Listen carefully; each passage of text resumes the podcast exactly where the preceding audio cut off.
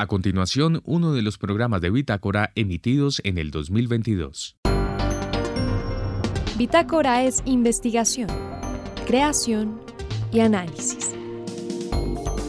Aquí comienza Bitácora por Javeriana Estéreo. Muy buenas noches y bienvenidos a este inicio de semana de Bitácora tras este puente festivo. En esta emisión presentamos la automedicación tiene altos riesgos y mucho más si son antibióticos. Desde la Sociedad Colombiana de Farmacovigilancia nos cuentan. Y en el 2022 se conmemoraron 200 años de la Constitución de Cúcuta. Los detalles de la historia con Germán Mejía Pavoni en la construcción de un país. Y tras una pandemia y con más de 150 obras se llevó a cabo la edición número 26 del Festival Iberoamericano de Teatro. Esta noche las novedades de esta versión. Y desde la maestría en periodismo científico de la Universidad Javeriana se realizó un trabajo multimedial en el que se muestran ejemplos de cómo el parto en Colombia es una práctica deshumanizada. Esta noche hablaremos con la investigadora. María Fernanda Gutiérrez, José Vicente Arismendi, Laura del Soldaza, Juliana Sánchez y quien les habla Juan Sebastián Ortiz, estaremos con ustedes durante esta hora de Bitácora. Bienvenidos no a la automedicación. Esa es una solicitud que estamos haciendo desde todos los medios, eh, radio, televisión, todo. Y en este momento, para hablar de no a la automedicación, estoy invitando a Ángela Caro. Ángela Caro es química farmacéutica de la Universidad Nacional, tiene, es además epidemióloga y tiene una maestría en atención farmacéutica en la Universidad de Granada. Eh, eh, Ángela, buenas noches. ¿No a la automedicación? Y ahora en COVID estamos todos tomándonos de todo. Cuénteme pues. Pues María Fernanda, yo no diría que no a la automedicación. Yo lo que diría es no a la autoprescripción y sí a la automedicación responsable. Ah, la flauta. Otra vez. Entonces, ahora sí me toca empezar a explicártelo todo. Entonces, cuando yo te digo que no a la autoprescripción y sí a la automedicación responsable, es porque tenemos, a veces nosotros dentro de la cultura confundimos los dos términos y te los voy a explicar para que los tengamos y la audiencia los tenga clarísimos. La automedicación es el uso de medicamentos de venta libre. La autoprescripción es la decisión por decisión propia de tomar medicamentos que son solo bajo fórmula médica o bajo prescripción. ¿Listo? Entonces, por una parte, los medicamentos de venta libre, yo puedo tomar la decisión de utilizarlos siempre y cuando los use bien. A eso lo llamo automedicación responsable. La autoprescripción siempre será un tema nocivo, eso siempre estará mal. Entonces, para entrar ahí en detalle, te cuento lo que es un medicamento de venta libre.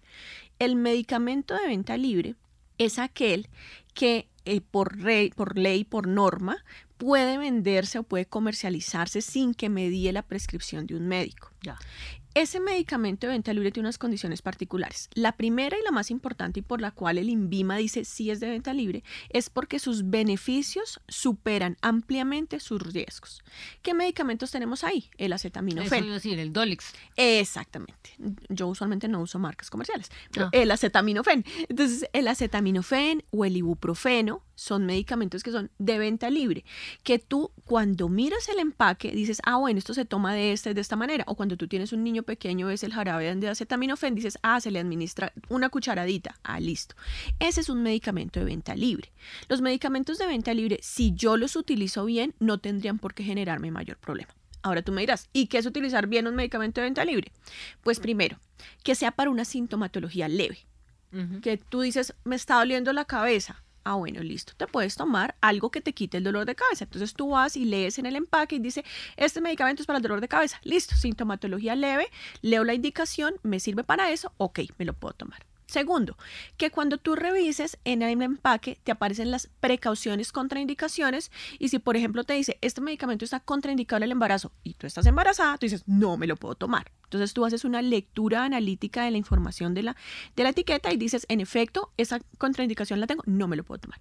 O bueno, si no tengo ninguna contraindicación, ok, me lo puedo tomar. ¿Cómo me lo voy a tomar? Tercero, con las dosis que ahí aparecen.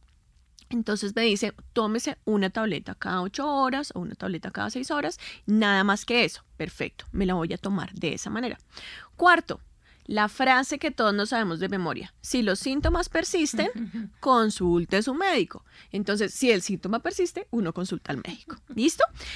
Así yo hago un uso responsable del el medicamento y eso es una automedicación responsable. Todo lo que se me salga de ahí es una automedicación irresponsable. Y yo me voy para allá, porque es que quiero llegar rápido a un problema que yo sé que existe en la, en la sociedad, y es el consumo de antibióticos. Porque Eh, ahora con. COVID, entonces no tomes un antibiótico. No, no se tome, que sí, que si no se le va a quitar si no se toma un antibiótico. Porque la gente habla del uso de antibióticos. ¿Cómo Entonces- funcionan los antibióticos? Entonces ahora te voy- me voy a pasar para el otro la- lado, los medicamentos de venta bajo prescripción.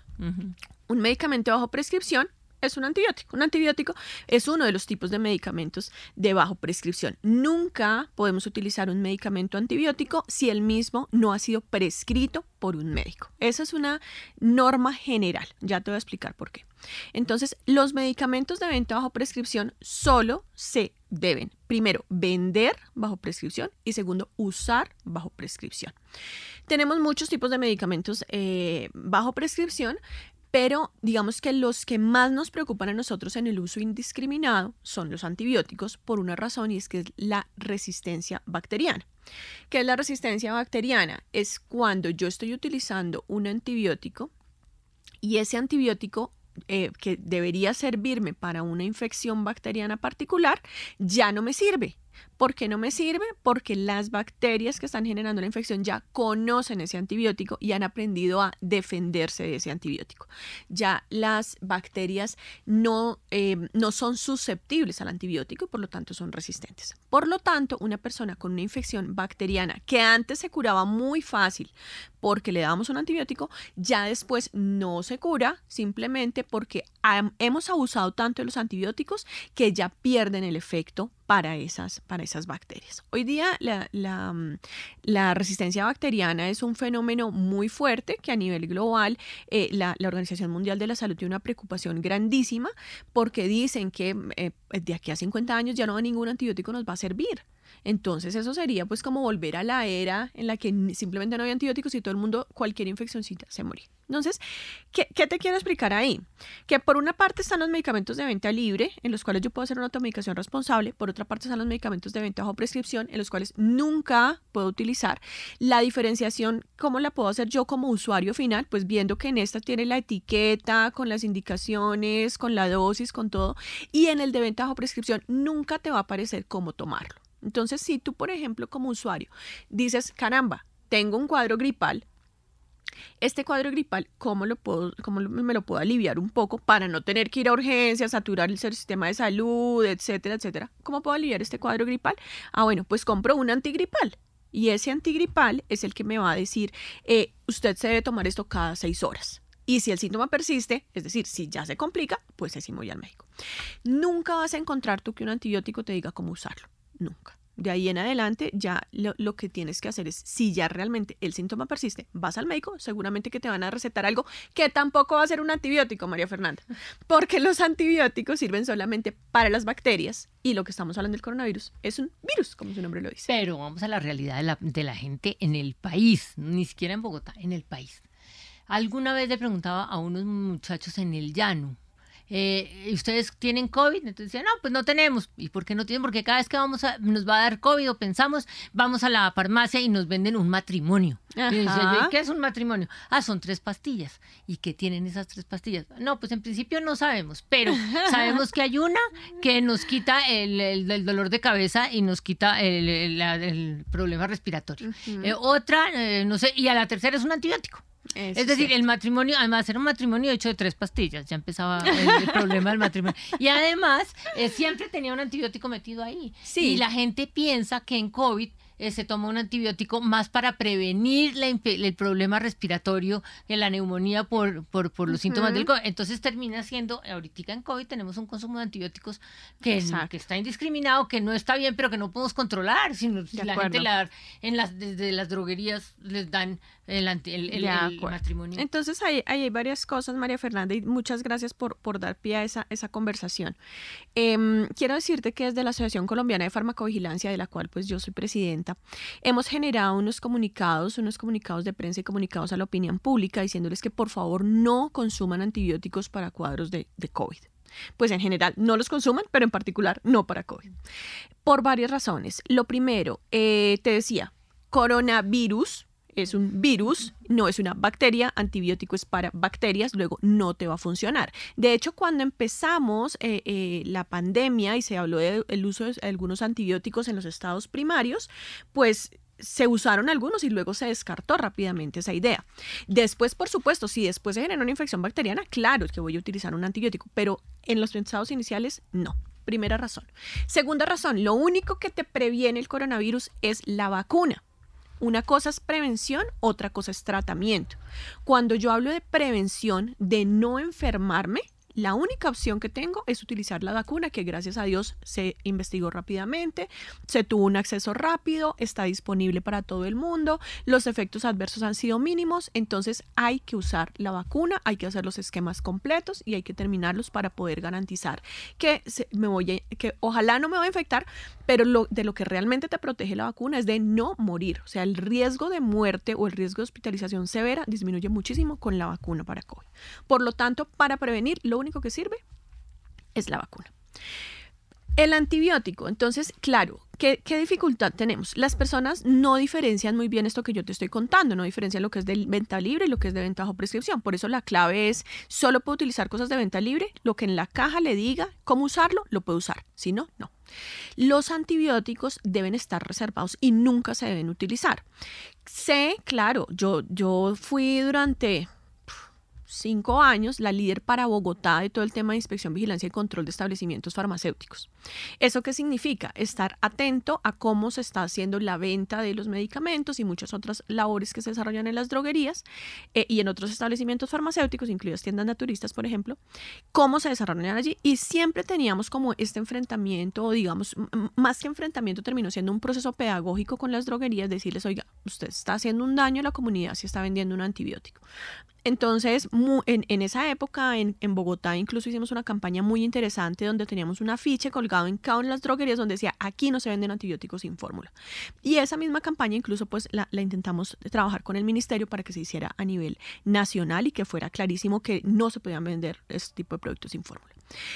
¿Cuál es el llamado aquí? Primero, a que las personas entiendan que quien está en la droguería, la mayoría de los directores técnicos que, eh, tienen una droguería, no tienen una formación en salud.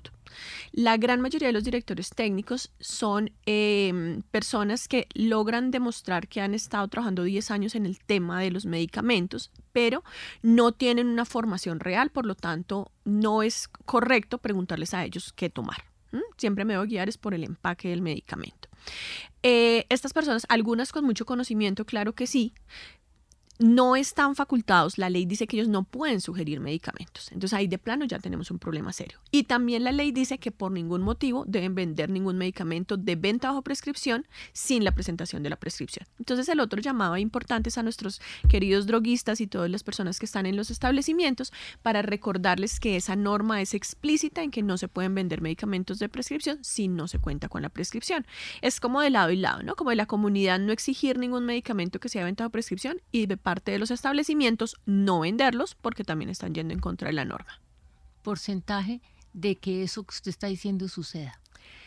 El, no te puedo decir un porcentaje, te digo que cuando hicimos, por ejemplo, esta campaña de antibióticos, eh, incrementó mucho la venta de medicamentos de venta libre y disminuyó mucho la venta de medicamentos bajo prescripción. Pero quiero decirte, María Fernanda, que esto es un tema principalmente cultural y la cultura de la gente se cambia con información y mostrándole los riesgos que existen. Entonces, por eso este espacio en el que tú me estás invitando es tan importante, porque le podemos decir a las personas, mire, Ojo porque es que está, está jugando con su salud y con la salud de la comunidad. Entonces, hasta que las personas no realmente integren estos conceptos, tengamos más espacios de estos, podamos hacer unas campañas masivas de información, como lo hace la Asociación Colombiana de Farmacovigilancia, no vamos a poder tener los resultados. O sea, un cambio cultural se tarda 20 años. O más, sí. O más. Y hemos venido trabajando en ellos hace un tiempo, pero necesitamos que se siga movilizando. Y tú lo tienes muy claro. Cuando hablamos, por ejemplo, de, mm, regiones o de otros, otros espacios, allí la cultura también eh, impacta muchísimo y entonces pensamos que el de la droguería es el doctor o el médico y pues nada más alejado de la verdad.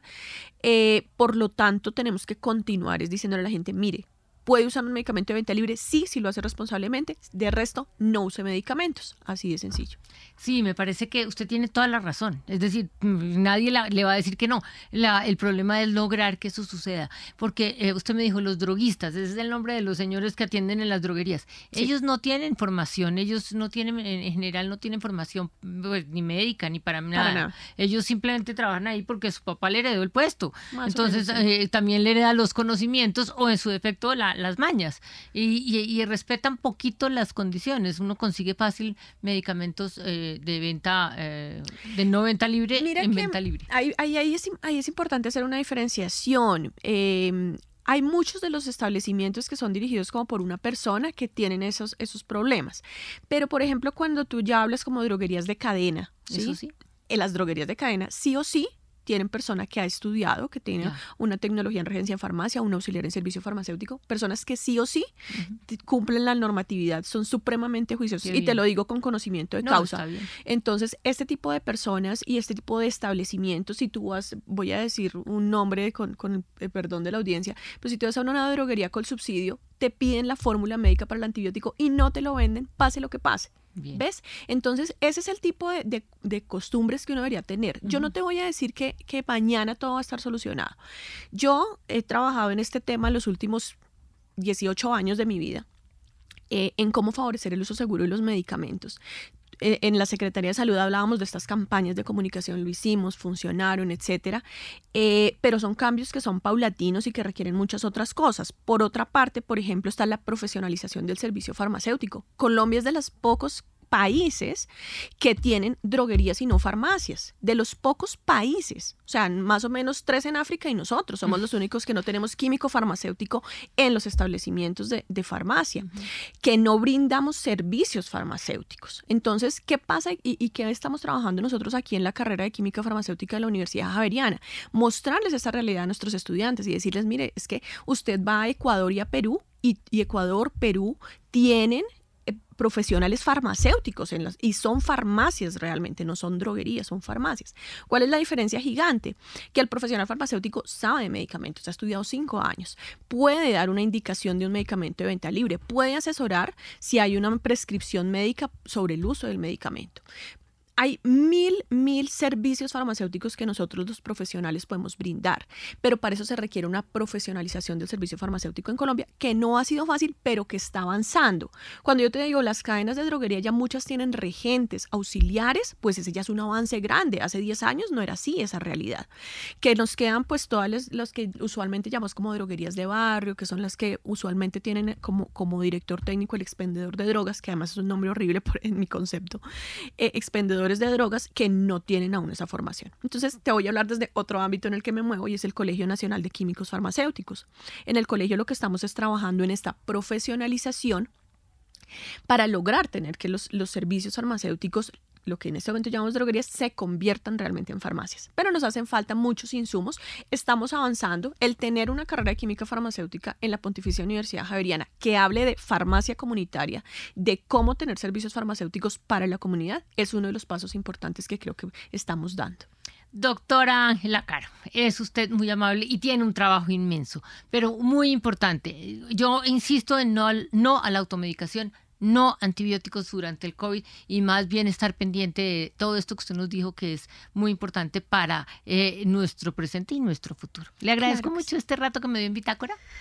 No, María Fernanda, yo feliz de venir, contarle a la audiencia pues todos estos temas, seguir culturizando y pues nada, traten de utilizar los medicamentos solo los que sean absolutamente indispensables, no tomen nada que no haya sido prescrito por su médico o que ustedes no sean conscientes de que en las etiquetas aparece toda la información. Que así sea. Gracias.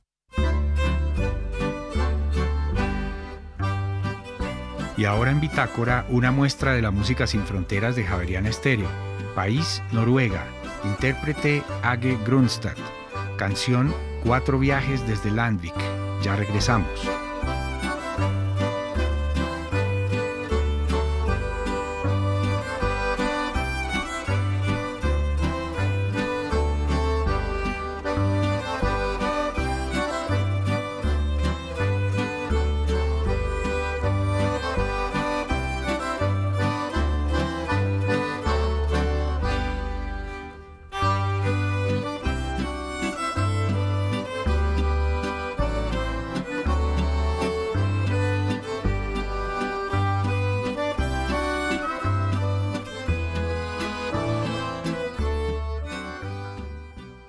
Javeriana Estéreo, sin fronteras.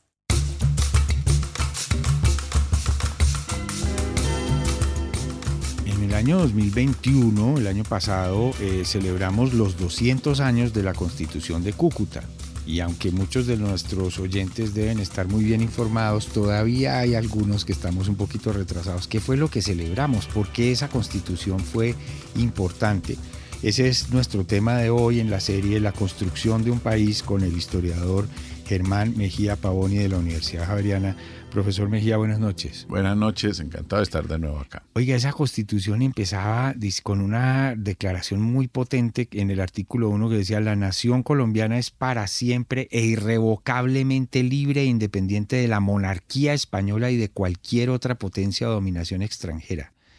Eso es, ah, no, y además dice, y no es ni será nunca patrimonio de ninguna familia ni persona. Sí es claro y no es la primera vez que se dice, pero es la última vez que se necesita decir tan fuerte porque a partir de ahí jamás volvimos a ser controlados por una potencia extranjera, por lo menos con presencia completa.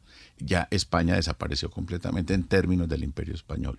Digo que no es la primera vez porque se venía diciendo desde la época de lo que hemos llamado la Primera República, que se conoce popularmente como la Patria Boba, pero que es un mal nombre para, para lo que sucedió entre 1811 y 1816 pero ya nosotros traíamos una tradición, ya habíamos dado declaraciones de independencia, por ejemplo la de Cundinamarca es en 1813, en julio de 1813, y ya habíamos dicho que no queríamos de nuevo a la monarquía acá, pero la monarquía estaba presente por un ejército de ocupación, que es el de Murillo. O sea, lo que nosotros tenemos en 1816 a 19 para la Nueva Granada, pero depende de la zona que hablemos, va a durar hasta el 21, 22, o en fin, era un ejército de ocupación. La constitución de Cúcuta es el resultado, ciertamente, de la batalla de Boyacá, que es el resultado del restablecimiento de la República en Angostura, según explicamos unos programas atrás. Eso es una línea recta que nos lleva a que los ejércitos libertadores actuaron en nombre de un Estado establecido que determinó a finales del año 1819 que debía reunirse una asamblea constituyente ya que estaba libre de presencia española una parte del territorio para dictarse constitución, o sea, para ordenar el territorio de acuerdo con la ley, establecer una república. Profesor Mejía, es que es fácil uno descalificar todos estos titubeos y todos estos ensayos de cómo, cómo gobernarnos después de que echamos a los españoles en, una primera, en una primera oleada, digamos. 1810 hay unas declaraciones y unos poquitos años después logramos que se vayan. Y eso no es tan simple. Ah, bueno, entonces gobernémonos así. Ah, y, es facilísimo decir, ah, entonces eso fue una patria boba. No, es, es entendible o no. Claro. Por eso esta serie se llama La construcción de un país. Es que esto no fue sencillo, pero tenía unas condiciones. Y la primera era, pues, sacar al imperio español. El imperio español se cae por sí mismo, pero tiene la fortaleza después de 1814, con el regreso de Fernando VII, de mandar un ejército de ocupación a recuperar sus provincias. Y lo logra provisionalmente, pero va a ser insostenible en el tiempo y para 1819 es claro que es insostenible. De hecho, el regreso de Murillo España sí lo está diciendo y es aquí no hay nada que hacer, esto ya es territorio de ellos. Hay ese intento famoso en 1821 de, de, Riego y el intento de un ejército nueva ocupación, pero Riego ni siquiera sale de Cádiz, o sea, se devuelve porque dice esto es una locura. Y hay una rebelión contra Fernando VII, de hecho, en España. El gran esfuerzo, por lo tanto, fue, dado que ya no tenemos las instituciones imperiales españolas, tenemos que tener las nuestras. Pero ¿cuáles son? No había y había que hacerlas. Y el punto de inicio es una constitución que dice el ordenamiento básico del territorio es este. Y a partir de ahí hay que construir la institucionalidad del Estado, de manera que los gobiernos no se vuelvan dictaduras, no abusen de poder y que sea posible gobernar un territorio que es muy complejo, enorme, poblado por personas muy distintas con costumbres diferentes y que todo eso se convierta en una nación. Ese proceso se va a demorar más de 100 años, que son los temas de este programa, pero precisamente este es el punto inicial, no porque Cúcuta sea la primera vez, sino porque después de Cúcuta nunca hubo un freno mientras que sí lo hubo en la etapa anterior. Ahora, se decidió desde muy, muy temprano, y eso sí se ha conservado, que el modelo para manejar este país era una república, lo cual quiere decir tres poderes independientes, legislativo, ejecutivo y judicial. Sí, señor. Y eso es interesante. En el gobierno que se organiza en la provincia de Santa Fe en 1810, que es el 20 de julio, rápido, durante las dos semanas siguientes a la declaratoria de asumir la soberanía, porque no fue de independencia, se hace un ordenamiento con división de poderes. Eso ya estaba aprendido y estaba estudiado por los ilustrados que estaban acá. El ejemplo, por supuesto, es Estados Unidos y la Constitución de Estados Unidos, no tanto la francesa, que resulta de la Revolución, aunque también es conocida acá, pero el, desarrollo en Francia que lleva hacia Napoleón no fue un buen ejemplo de lo que se quería en América. En cambio, Estados Unidos sí. Aquí se tradujo la Constitución, se conocía, se discutió y se discutió mucho el sistema federal y el sistema centralista. De hecho, en la Primera República tenemos los tres modelos.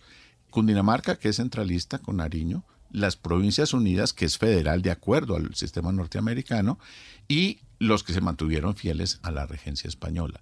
Entonces, este territorio se partió en tres y por eso va a ser tan complejo los años 1811 a 1819. Pero a partir de 1819 con Angostura y de 1821 con Cúcuta, ya las reglas del juego están claras y el proceso que seguirá será la lenta, difícil y compleja construcción de lo que hoy llamamos Colombia. Profesor Mejía, eso que usted está diciendo me parece tan potente porque uno difícilmente piensa en Estados Unidos como una república, pero lo son. Claro. Porque es que como no se llama República de Estados Unidos, como tampoco se acostumbra uno a pensar que Suecia es un reino, se llama el reino de Suecia y el reino de Noruega, uno no los ve así, uno los ve como entre comillas países. O el reino de España. Exactamente. Yo, ha habido ocasiones en que en algunos periodistas, algunas cosas hablan de la República Española. La República Española es la de 1933. Y hubo una guerra civil con miles de muertos. A, propósito de eso. Entonces, sí, no, no, el, pero eso son monarquías constitucionales. No existe en Occidente una monarquía absoluta. Existen dictaduras, que eso es distinto. Hay otros lugares del mundo donde sí se dan estas formas de concentración del poder, porque la, digamos, la democracia representativa no es el único modelo vigente en estos momentos en el mundo, ni necesariamente el mejor. Pero ya esto es otra discusión. Pero en estos territorios de lo que fue Hispanoamérica, eh, Colombia y todos los demás países cayeron en cuenta que lo que había que hacer era una república y el modelo era Estados Unidos y no Francia, porque es que Francia después de que hace una revolución muy sangrienta, vuelve y cae rapidito otra vez en el, en el emperador y en una figura que era prácticamente un rey que era Napoleón. Claro, claro. Y esa es el, una deriva que lleva hacia el temor que aquí se siente a lo afrancesado. De hecho, una de las acusaciones contra el virrey en 1810 a Mario Borbones, que es un afrancesado, que es la forma borbona de gobernar los territorios, que aquí no gustó mucho, y el apoyo que le dio Francia a Haití y la primera república haitiana, el miedo que hubo aquí en las élites por la rebelión de los esclavos fue tremenda. Entonces hay razones que nos permiten explicar eso. Pero también es importante anotar que la república no es una novedad. Vivir bajo las leyes está desde el siglo XVI cuando llegan los españoles. En sentido de que existió una administración que tenía unas reglas del juego que acostumbra a las personas a vivir de acuerdo a la ley. De hecho, abogados litigando a favor o en contra de algo desde la creación de la Real Audiencia en 1850 aquí en Santa Fe, en Bogotá. Luego, nosotros sí teníamos una tradición de la vida en república, solo que esa vida en república era monárquica. La palabra no era extraña, es el desarrollo de la república sin rey, y con esa división de poderes lo que va a aparecer no como una novedad para nosotros, pero se venía discutiendo en Europa desde el siglo XVII. Y el tema de hoy es la constitución de Cúcuta que tiene como mérito, digamos, que sentó ya con bastante tranquilidad esas bases de lo que llegó hasta hoy prácticamente. Por eso celebramos 200 años. Exacto. Y crea esa división de poderes y la tradición, aunque ya existían antecedentes, y crea algo que es muy importante y es el gobierno mediante decisiones del Congreso. Entonces empieza a llevar una nueva cronología que es muy interesante. El año 22 de, las sesiones del Congreso Nacional, el año 23, y están las leyes del año 23, las leyes del año 24, 25, que ya están en los anales legislativos del país. Y ella empieza a crear una tradición de disposiciones que se tomaron que crearon jurisprudencia o tradiciones de las cuales algunas de ellas, muy pocas, llegan hasta nosotros, pues porque han pasado muchos años. De entrada se previó que esa constitución no se debía modificar en 10 años, pero eso no se pudo eh, no, respetar. Y, y, esa historia es muy importante y bien vale que nos dediquemos un minuto porque realmente había complejidades geopolíticas, se llamaría hoy en día, diríamos, a lo que fue la relación entre Venezuela, o sea, Caracas, Cundinamarca y Quito, que hizo que esto fuera muy difícil de construir, pero queda también la tradición de los congresos, o sea, de, de, las disposiciones que se tomó aquí en Bogotá, por lo menos hasta el año 26 claramente, y esas disposiciones le dieron orden al territorio y empieza entonces una vida republicana compleja, difícil, pero empezó. O sea que yo podría decirle a usted que si no nos hubiéramos separado en Venezuela, Colombia y Ecuador, esa constitución em, tendría todavía más valor. Lo que pasa es que se le atravesó un poco el separatismo, digamos. Sí, sí, pero del separatismo es la tradición de que el punto de arranque acá son las provincias que existían anteriormente, que tienen sus élites, que tienen sus intereses, y era muy difícil construir algo que no existía, una nación. Y realmente nosotros entramos al Estado sin ser nación, y es una de las particularidades de la América hispana. Y es que nosotros fuimos nación después de ser Estado.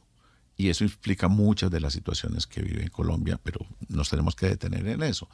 A diferencia de otros lugares europeos, por ejemplo, que tienen tradiciones centenarias, porque la monarquía permitió eso y de ciertas identificaciones territoriales de las personas, lo francés, o, que tiene sus particularidades en los límites, pero límites con Italia, los límites con Alemania, en fin, que van a ser muy complejos, pero que tienen esa característica. Pero si uno mira despacio la península ibérica, un catalán es un español.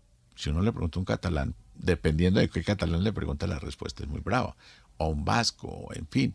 Entonces, España tiene el mismo problema que nosotros, que son nacionalidades dentro de una unidad política. Nosotros logramos unidad política, pero la Constitución del 91, en 1991, dijo algo muy cierto. Colombia es un país de naciones no fue posible construir una nación culturalmente hablando. Sí fue posible construirla en términos políticos, en términos del Estado y del funcionamiento del Estado. La construcción de un país no fue nada fácil, pero aquí vamos.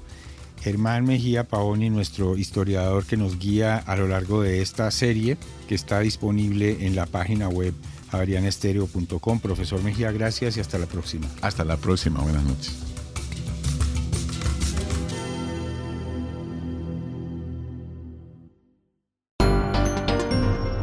Bitácora es investigación, creación y análisis. Bitácora. De lunes a jueves de 8 a 9 de la noche por Javeriana Stereo.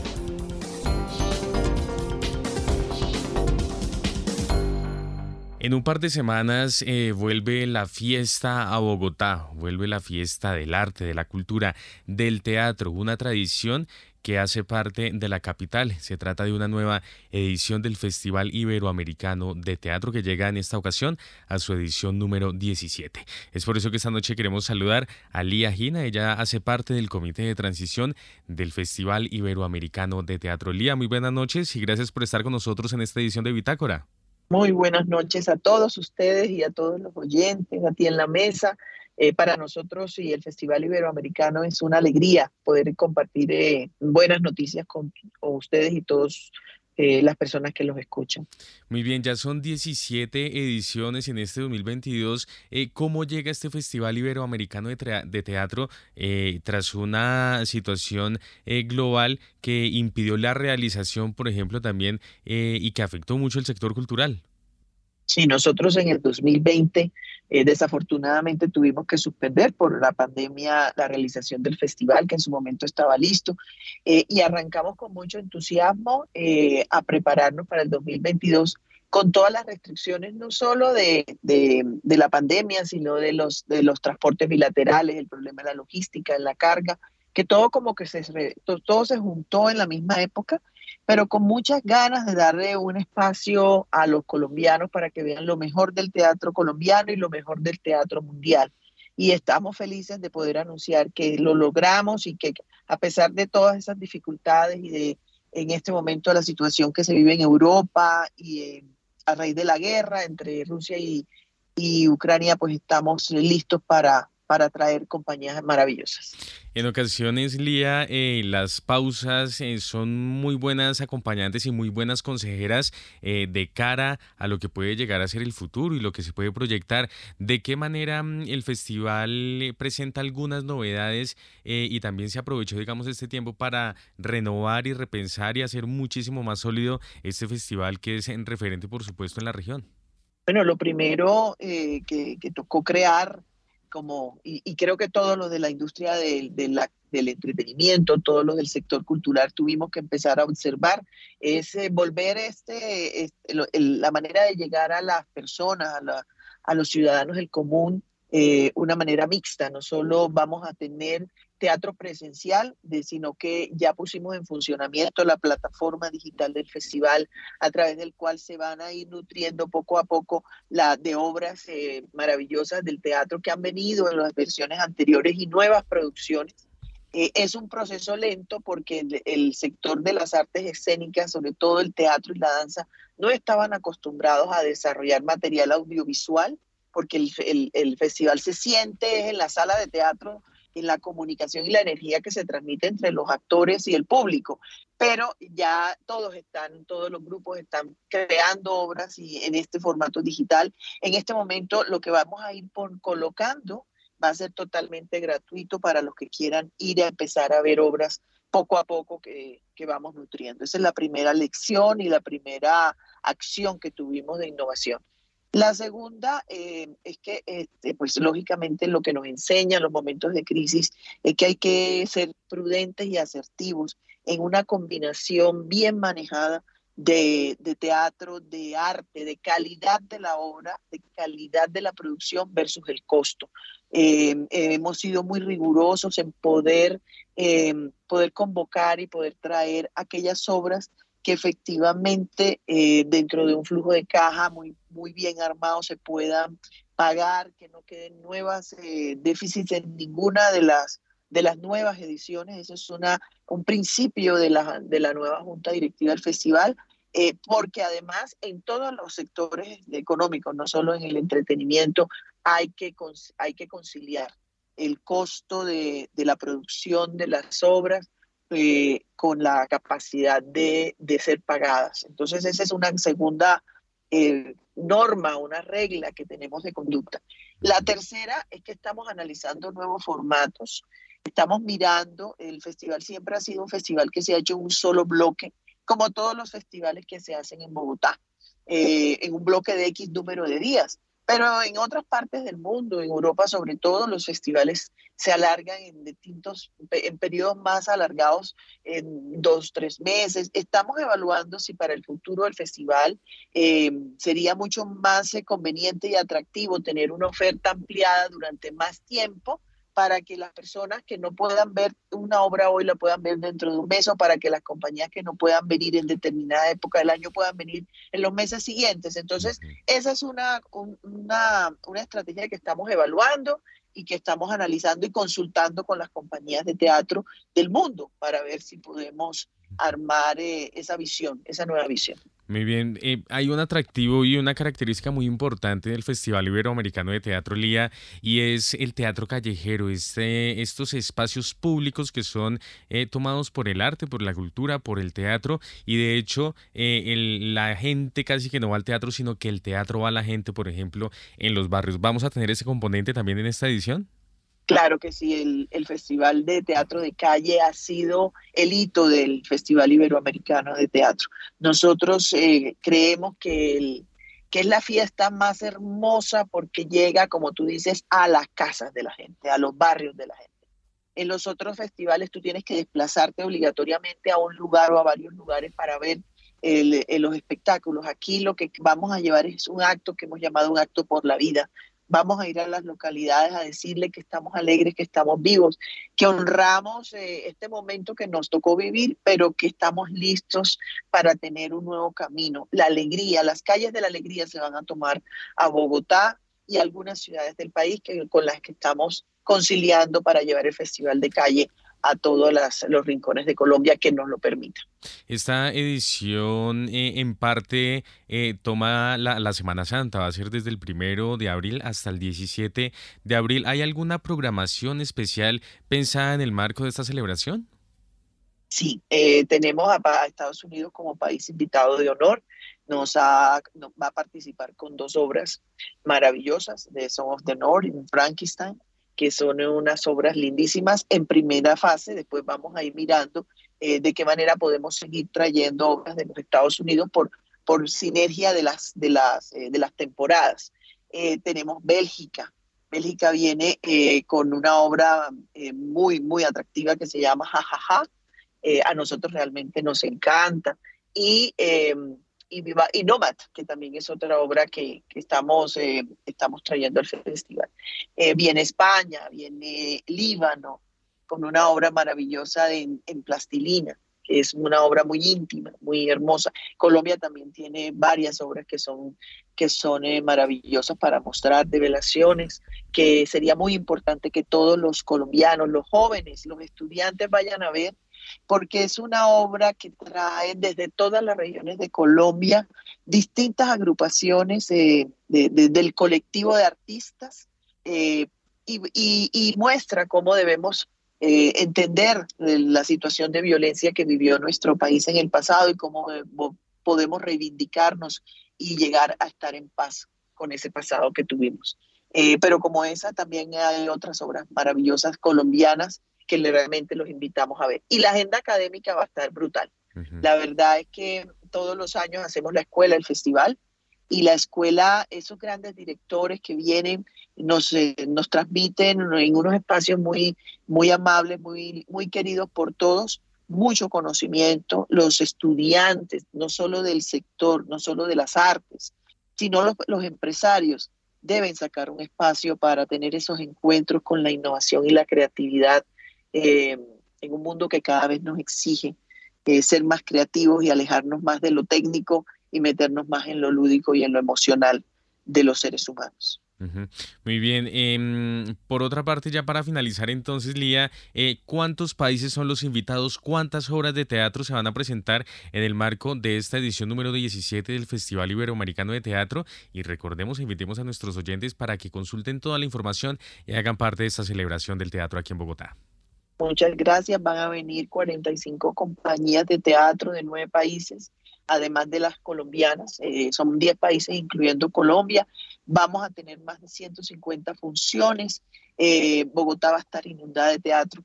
Realmente los invitamos a que vengan a disfrutar de esta fiesta. Entren a la página de tuboleta.com, compren las boletas. Eh, y asistan con su familia. Hay formatos familiares, hay formatos para adultos, hay obras divergentes. Eh, el Festival Iberoamericano de Teatro de, Colombia, de, Bogotá es el patrimonio de Colombia. Lo declararon en el 2013 Patrimonio Cultural de los colombianos. El patrimonio se defiende con el alma y los colombianos somos los encargados de hacer que vuelva a brillar el Festival Iberoamericano de Teatro Bogotá y Colombia como la capital del teatro. Hay que recordar que es uno de los tres festivales más importantes del mundo de las artes escénicas y tenemos que mantenerlo vivo y darle mucho espacio a las compañías de teatro colombianas y extranjeras para que traigan sus mejores propuestas. De acuerdo. Lía, ¿vamos a tener desfile inaugural? No, este año no va a haber desfile inaugural, básicamente por ese mismo eh, eh, eh, por esa misma decisión de la rigurosidad en el manejo del costo, pero vamos a estar haciendo mucha presencia en todas las ciudades, en todas las localidades. Igual es una gran noticia que por fin haya regresado eh, nuevamente esta fiesta del Teatro a Bogotá, la edición número 17 del Festival Iberoamericano de Teatro. Desde el 1 de abril y hasta el 17 de abril de este año estaremos celebrando esta fiesta. Alía Gina, quien hace parte del comité de transición del festival, muchas gracias por haber estado con nosotros esta noche en Bitácora y una feliz noche. Muchísimas gracias a ti y a todos ustedes, los oyentes de Javeriana Estéreo. Les mandamos un abrazo y los esperamos en todas las salas del Festival Iberoamericano de Teatro Bogotá del primero al 17 de abril. Y ahora en Bitácora, una muestra de la música sin fronteras de Javeriana Estéreo. País, Argelia. Intérprete Abdel Ali Slimani. Canción Abibti. Ya regresamos.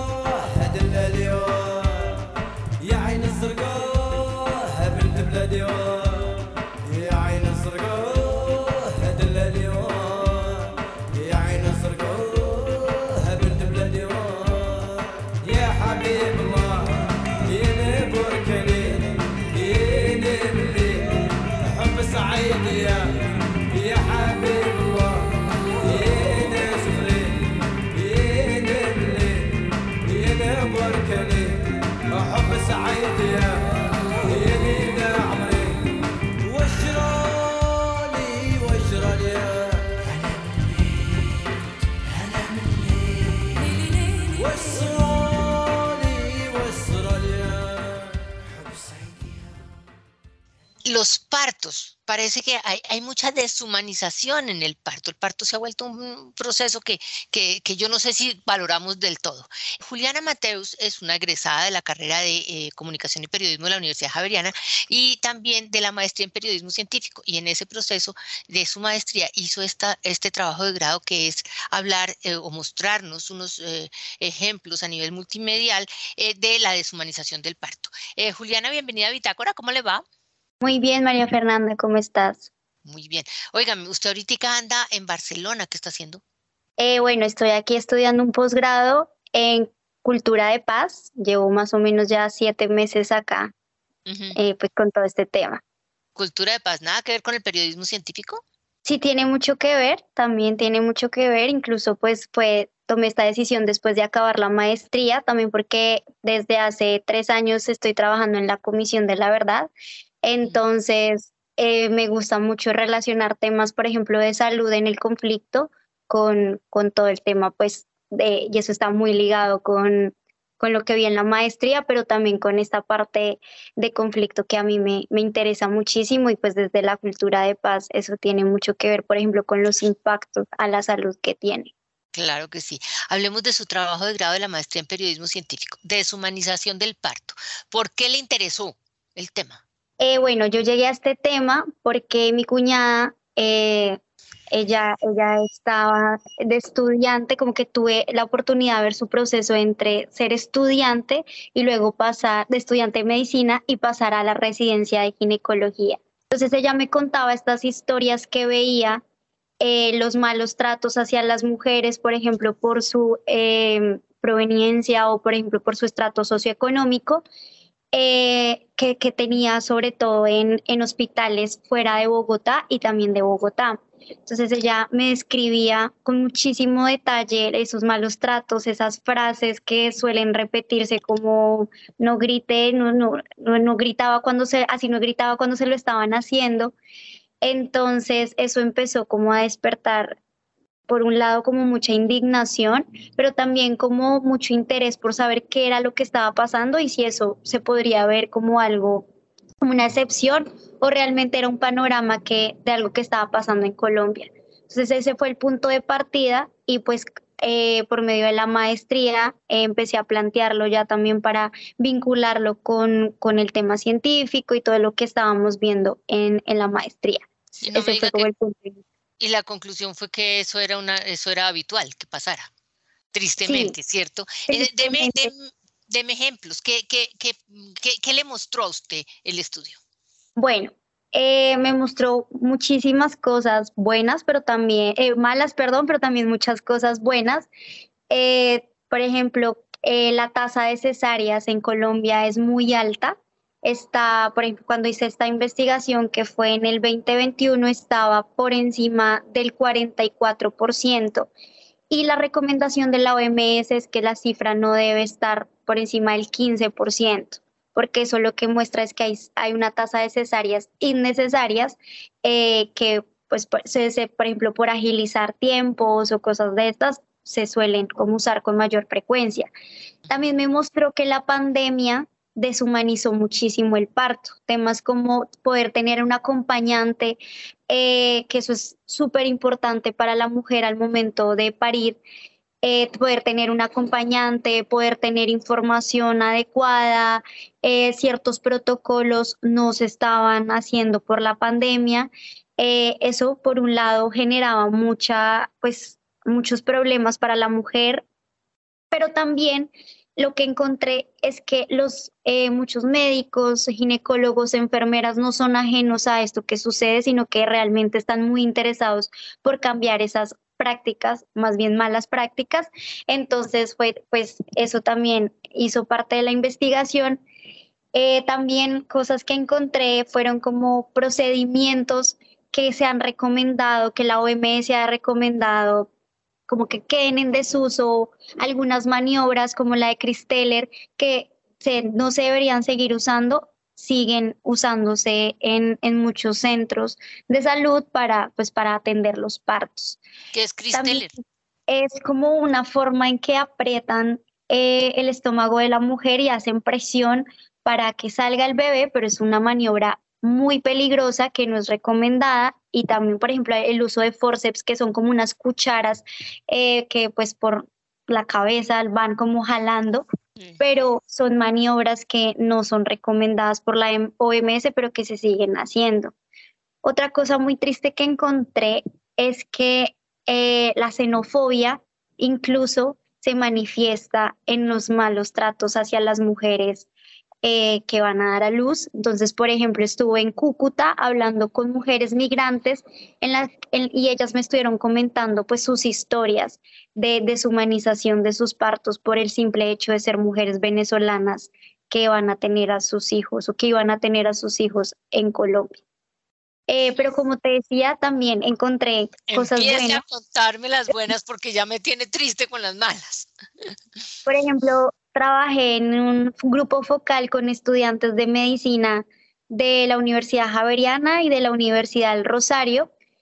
Y, eso a mí me, me pareció muy bonito escucharles, como querer cambiar un poco esas dinámicas que se viven dentro de los hospitales en los que ellos hacen rotaciones y ver que no son ajenos a que esto es violencia, sí, porque lo que encontré es que está muy normalizado este tipo de violencia, pero por ejemplo con los estudiantes que estuve conversando y que pues hace parte de una de las historias que, que se pueden encontrar, eh, es como ese, ese interés de no queremos que esto siga pasando, nosotros dentro de las salas de parto hacemos el llamado a las enfermeras de eso no está bien, eso es violento, eh, o por ejemplo hay, hay cosas que, están, que pueden ser muy pequeñas, pueden parecer muy pequeñas, como no decirle el nombre a la mujer y solamente mamita, señora, entonces, como desde cambiar ese tipo de cosas y ellos hacían ese llamado de para, para ellas es muy importante que le digan María Fernanda, Juliana, María, lo que sea, sus nombres eh, para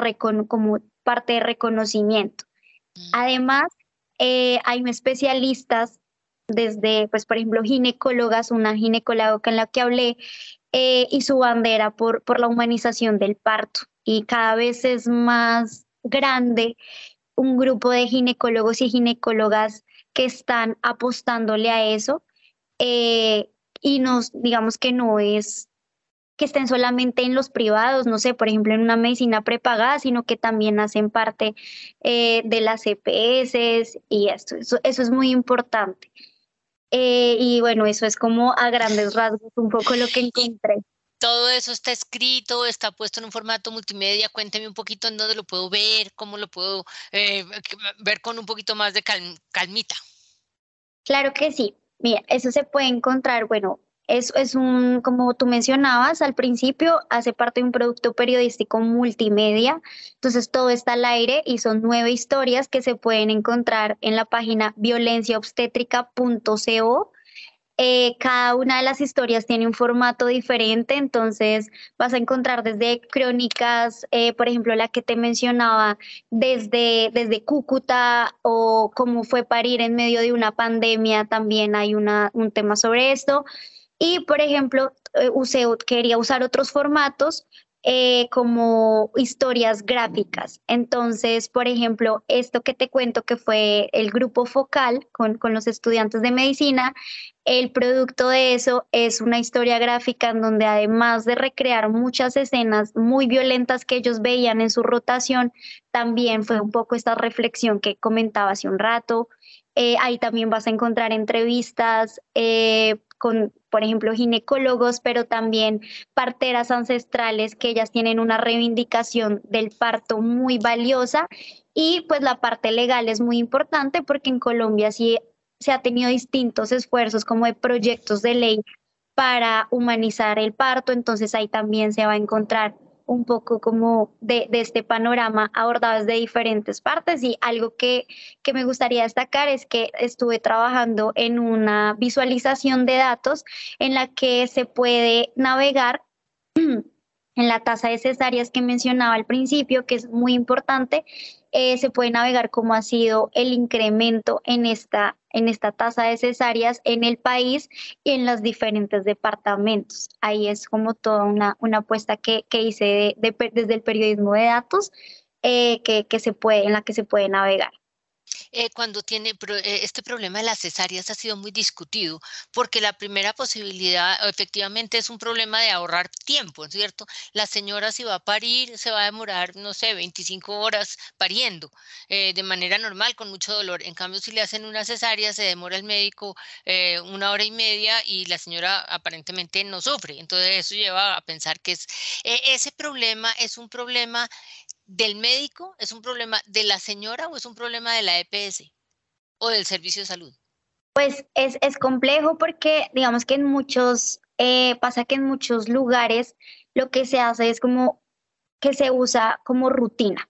¿sí? Entonces ahí es un problema, porque si bien la cesárea es para cuando hay como estos casos en que la vida del recién nacido de la mujer puede estar en riesgo, se suele usar cualquier excusa para forzar una cesárea. Y muchas veces no se le explica a la mujer realmente qué es lo que va a pasar. Entonces hay, por ejemplo, también una omisión de información de por qué se debería o no hacer una cesárea, sino que simplemente ya se va diciendo a la mujer tiene que pasar a cesárea y eso no tiene el consentimiento, no tiene la suficiente información para que ella pueda tomar una decisión. Entonces, eso, ese es un tema, como dices, muy complejo eh, y que pues siento que todavía no se está poniendo la suficiente atención porque la cifra, pues frente a la recomendación que hace la OMS, que no debería exceder el 15% y en Colombia tenerla por encima del 44%, es, es bien complejo, sin satanizar las cesáreas, obviamente, porque en algunos casos, como decía ahorita, son muy importantes. Sí, son importantes. Lo que pasa es que yo sí creo que ante el, el, sufrimiento y el miedo que las mujeres le tenemos a sufrir y por 25 horas, eh, la gente se entrega rápido a una, a una cesárea. Con, sí, es, esa, bueno, esa es una discusión importante, es una discusión de, de que lleva largo rato y, y, es un problema que uno no termina de, de saber si sí o no, pero bueno, deshumanización del parto es un tema que nos ha interesado mucho, pero no solamente en el parto, yo creo que la deshumanización de la medicina en general ha sido una parte que usted lo cogió por el parto, pero si lo cogemos por otros prácticas también, no más las consultas médicas de 20 minutos que uno quiere llegar a decirle al médico todo lo que le duele y cuando no va en la primera ya lo han callado y le han dicho, no, no, venga, apúrele que es que estos somos 20 minutos. Esa es una buena pelea. Pero bueno, vamos a ver cómo se soluciona. De todas maneras, Juliana Mateus, un personaje de, desde la Facultad de Comunicación de la Universidad Javeriana interesada en este tema eh, a nivel periodístico. Es bien importante porque generalmente los periodistas nos ayudan mucho a hacer reflexiones más profundas sobre los problemas que estamos teniendo a diario. Le agradezco mucho, mucho. Le auguro toda la suerte del mundo en una de las ciudades más lindas del mundo, Barcelona, y ojalá que venga ya con eh, su posgrado en cultura de paz. Este país también necesita eso, cultura de paz. Es usted muy amable, muchas gracias y siempre bienvenida por aquí por Javeriana Estéreo. Muchas gracias, María Fernanda. Y así llegamos al final de esta emisión de Bitácora. Ustedes muchas gracias por haber estado con nosotros. Los invitamos a que continúen en Javeriana Estereo. Ya está listo Simón Calle y Conexiones. Que tengan todos ustedes una feliz noche de martes. El anterior fue uno de los programas de Bitácora emitidos durante el 2022.